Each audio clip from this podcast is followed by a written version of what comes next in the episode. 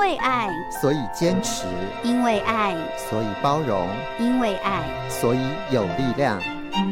让我们用爱浇灌心灵花园。好，今天我们依旧是访问到身心灵的老师啊，陈大正老师在我们电话线上啊。这个大正老师您好，早安。哎，季谦，呃，各位听众大家早。好，来，这个今天我们要来谈的是内在小孩。老师，我们常常听到大家在讲内在小孩，内在小孩，什么是内在小孩呢？对，因为呃，我们只要有接触一些身心灵的东西，应该很多人都有听过内在小孩哈。那因为内在小孩，它确实会影响我们呃成年之后很多对应的部分。那为什么叫内在小孩？简单来讲，就是说。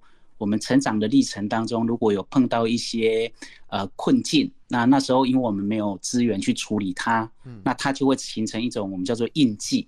那这个印记它就会，我们就把它称之为内在小孩。那它称之为小孩的原因，就是好比说小时候我们没有得到充分的爱，那长大之后，当我们在面对呃看到别人不爱我的时候，那这时候我的感受呈现出的就会像孩子似的反应。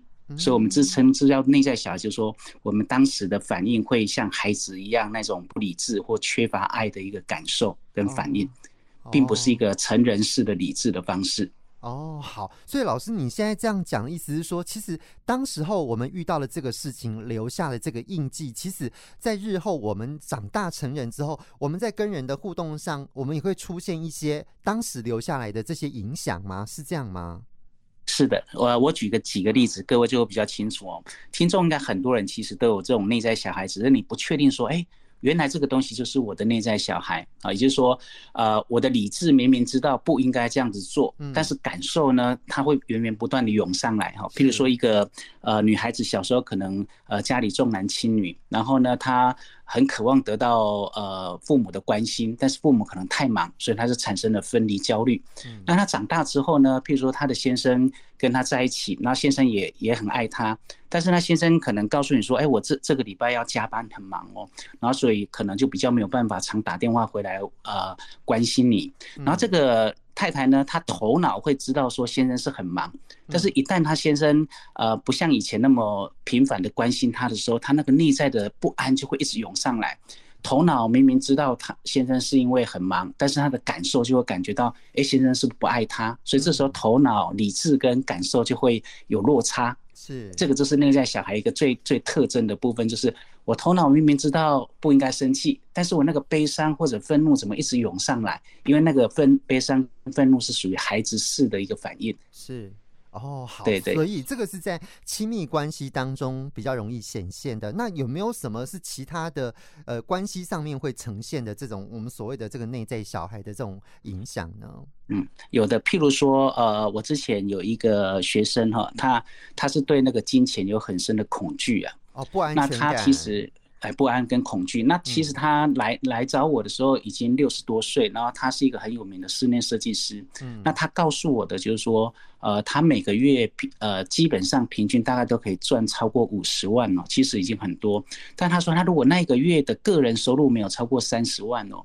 他的头脑明明知道他这辈子根本不愁吃穿，但是他内在那个不安就一直涌上来，因为他小时候是对于那个小时候家里很穷，那或者是说现在我们看到很多人他在工作上啊，呃，会呃明明该休息了，他就不愿意休息，他就会一直包括把家里呃公司的工作拿回家里做，那不断的。呃，牺牲自己来证明自己的价值，把所有的时间都放在工作。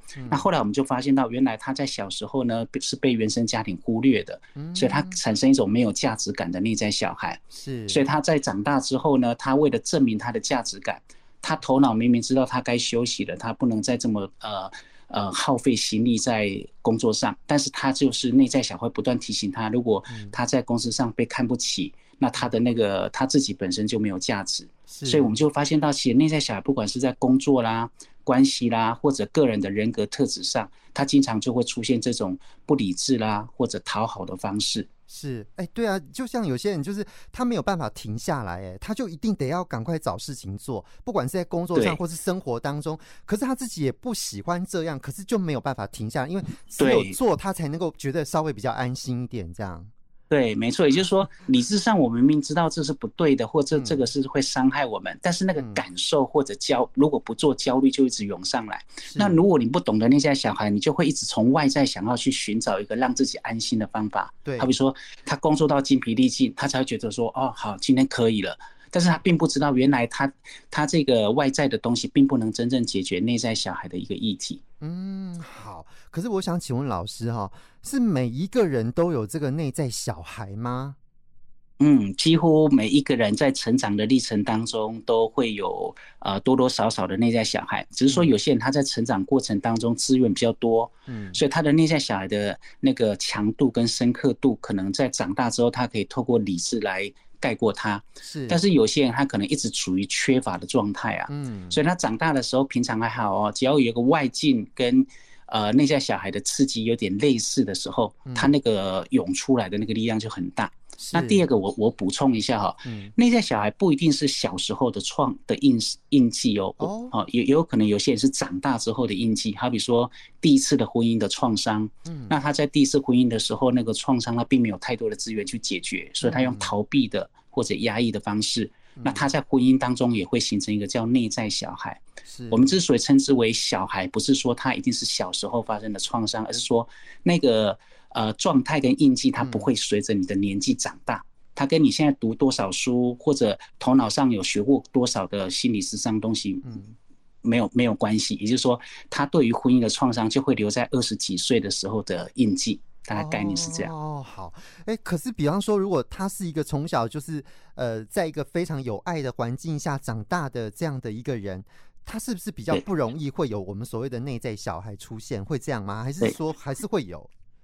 呃，会有，只是说他那个内在小孩不会变得很深刻啦。啊，就是说只要小时候遇到一个事情，当时没有太多的资源去处理，他就可能形成一个内在小孩。嗯，然后只要现在有个类似的外境，啊，去刺激的时候，那如果过去呃有很多的爱去支持他。那他呈现出来的那个反应，就比较不会像那个孩子似的那个不理智的状态哦。所以每一个人都多多少少会有内在小孩子，他的深刻度会不太一样。是。那一般我们在评量标准就是，你会经常有一些莫名的情绪是无法用理智去掌控的，嗯，而且是不断的发生的。那我们就你就要靠去思考说，有没有可能你的内在小孩对你的影响是很大的？是。可是只有一个内在小孩，是说有可能我们有好多内在小孩在我们的这个。内在里面呢？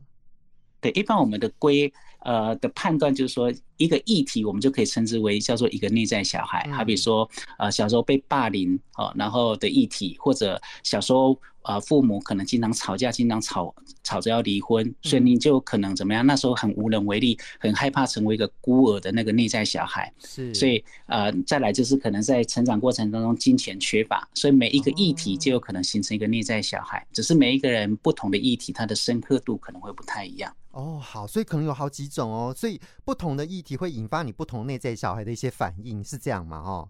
对，只要外境刺激的时候，平常可能没有刺激还好，嗯、但只要有外境类似的情境在刺激的时候，它就会勾起相对应的过去的创伤，是，然后那个创伤可能就是一个不理智的行为的反应。好，我想请教老师，这个内在小孩难道都是那种比较我们所谓的会干扰我们、影响我们，然后变得非常剧烈，然后会有那种负向的情绪或不理性的行为吗？那如果是不是有一些是可以让我们很开心的，有吗？有这样的区别吗？呃，一般我们现在在谈内在小孩，就是说，因为他是属于孩子式的反应跟情绪，对，所以呃，我们通常会会把它。呃，看待的焦点都会放在那些会影响我们负向的。那当然，小时候的快乐的资源，是呃，我们通常不就不称它是为内在小孩了，因为它会伴着我们长大了之后，它会增加我们现在在对应的资粮。对，哦，好，反正对我们的这个互动上面或人生上面会有有一些帮助的哈。好，那如果说是我们所谓的这比较负向的这些内在小孩的话，那如果我知道了。我我怎么去陪伴他，或者是我怎么去看见他，或者是甚至于我如何去做调整呢？对，原则上，呃，每一个人多多少少都会有。那评断的标准就是我刚才讲过哈，如果你遇到类似的同样的情境哈，比如说看到比较威严的或者某些情境，你就会勾起一些内在的感受。那那些反应，你突然用头脑会觉得说，跟你头脑的理解是有落差的。我头脑应该想象要做 A，但是那个感受就。驱使我做一些不理智的反应或情绪的时候，那这时候我们就要思考，它有可能就是我们内在小孩的影响。那第一个概念就是，呃，既然他是内在小孩，你就不要想要从外境去转变。好比说。啊，我不希望我的先生都用呃，要给我多一点的爱，或不能离开我，用外境来安抚内在小孩，他都只是暂时的。好，那最好的方式就是你要知道，他是来自于过去的创伤，或者过去的某些没有资源的状态。那处理的方式就是让自己回到过去去帮助自己。这个观观点很重要，哦，那怎么回到过去？因为其实你自己最清楚知道过去发生什么事情，哦，所以第一个是，如果你知道你的内在小孩是来自于某一个年纪或某一件事情，那是最好的啊。那这时候你的做法就是回到过去去陪伴那个创伤的自己，好比说你就可以闭上眼睛，然后想象那时候自己那个最悲伤或者最落寞的样子，或最恐惧的状态，然后你就用现在的自己。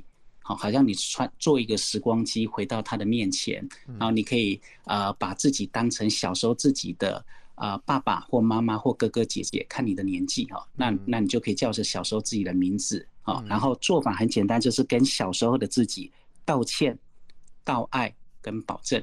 那这三个怎么做呢？所谓的道歉就是跟小时候的自己，好比说你叫小时候自己的呃绰号或小名，对不对？那就告诉他说很抱歉，我过去一直忽略了你的感受。嗯。我总是用呃其他的方式或逃避你的方式，好，想逃避这种呃害怕跟跟痛苦，好，这是道歉。那第二个是跟他道爱，告诉他我现在看见你了，从现在开始我会用姐姐啊或哥哥或爸爸妈妈的角色来好好的爱你跟照顾你，我再也不会让你一个人孤单的面对这些痛苦的情境。好，就跟他道爱跟保证，然后接下来就想象你走过去，去拥抱那个内在小孩。那这时候呢，很多人在做这个过程当中，就会有很大的情绪的涌现了。对，那那个情绪甚至有可能一分钟、两分钟你都停止不下来。那一基本上我们的呃。看法就是那个情绪并不是现在你的情绪，而是那个内在小孩真正的情绪会涌上来。所以涌上来的时候，就代表你跟那个内在小孩过去的自己产生了连结跟和解。那这时候你的心就会比较平稳下来了。所以一般我们做法就是回到过去去陪伴那个创伤的内在小孩。那这样的做法之后，你就发现下次再碰到类似情境的时候呢，哎，你那个情绪涌上来的的强度就会跟过去差别很大了。是，好，老师，我请教，那当我们这样做的时候，它是一次就 OK，还是说其实我们是呃循序渐进的，它会慢慢慢慢的才会让这个事情比较能够放下，然后让我们可以比较不会受到干扰呢？对，其实内在小孩他需要花蛮长的时间的哦，嗯、就是说看你的创伤深度多少。嗯，那一般我的经验就是说。啊、呃，如果你一个内在小孩创伤比较深，那通常要到完全疗愈，就是你每天要做这样的，我刚才讲的这样的一个练习哈，大概需要十分之一的时间。什么叫十分之一呢？就譬如说，那一个创伤到现在距离已经十年了，那你大概需要花一年的时间，每天花个三分钟跟他聊聊聊天，比如说你在心中可以给给他一个很安全的地方，每天晚上就去跟他。啊、呃，道歉啊，道爱跟保证，然后去拥抱他，是好。然后当不是说十年呃一年后你才会完全完全好，而是说当你开始跟他接触之后，你的一些力量就会慢慢的回来了。嗯，好，这是第一个。那第二个部分就是那个呃，第一个是回去好好的陪伴那个内在小孩。那再者就是当你的生活当中碰到一个外境刺激，那突然那个自卑感也好，或悲伤或愤怒涌上来。那你现在知道喽，这个这些情绪可能来自于内在小孩。那这时候很快的哈，当外境有这个刺激涌上来的时候，不要去解决外境了，嗯，赶快自己到旁边的地方，给自己两分钟的时间，闭上眼睛，然后去安抚那个内在小孩。也就是说，你要了解说，刚刚产生的情绪，并不是现在的你的情绪，而是那个内在小孩的情绪又涌上来。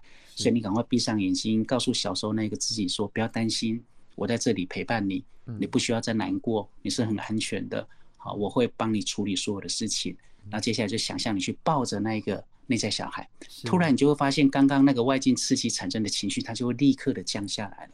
嗯，那透过这个方式，才是真正解决内在小孩产生情绪一个最好的对应的方法。是好，老师，这其实是我们说这样做其实是可以的，但是对于很多人来讲，他要面对这件事情，其实就非常的困难，对不对？所以他要要又要接触那个感觉，其实对他来讲可能会有某种程度的抗拒，会不会出现这种状况？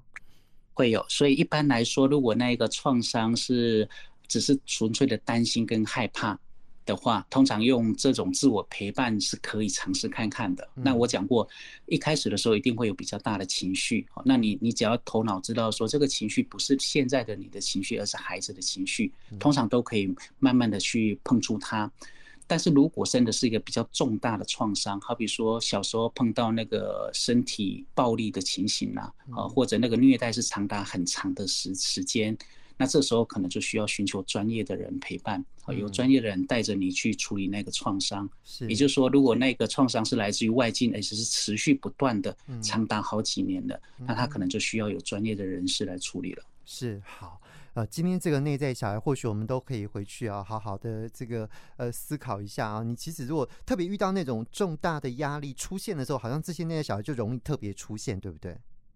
对，没错，就是自己比呃比较无能为力的时候，因为内在小孩基本上都是一个比较低落的情绪，所以当你太累了，或者工作经常碰到一些瓶颈，或家里关系碰到瓶颈的时候，他很容易就把你拉回到内在那种无助的状态。嗯，但各位只要记得哈，就是说所有无助的状态来自于内在，不要从外在去解决。嗯，跟好好的跟内在对话。是，好比说你也可以跟你的情绪对话，跟你的情绪说：“我看见你了，你是我的一部分，我会好好的陪伴你。”好，甚至你即使没有力量，你要告诉自己哦，虽然现在我也是没有力量，但是当我愿意陪伴你的时候，我们两个就不再孤独了。嗯，两个没有力量在一起也可以，至少他就不再孤单了。这是一个最好的一个概念跟想法。OK，好，我们今天谈的这个内在小孩部分，最后老师有没有什么要补充，或是要再总结呢？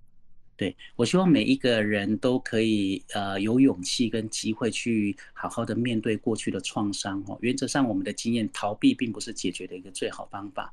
好，虽然我们虚弱，但是我们陪着我们的内在小孩一起哭，一起笑，然后慢慢你就会发现有一些力量就会回来了。嗯，对，祝福大家。OK，好，非常谢谢身心灵老师陈大正老师跟我们分享内在小孩，谢谢老师，谢谢，谢谢，好，拜拜，谢谢，拜拜。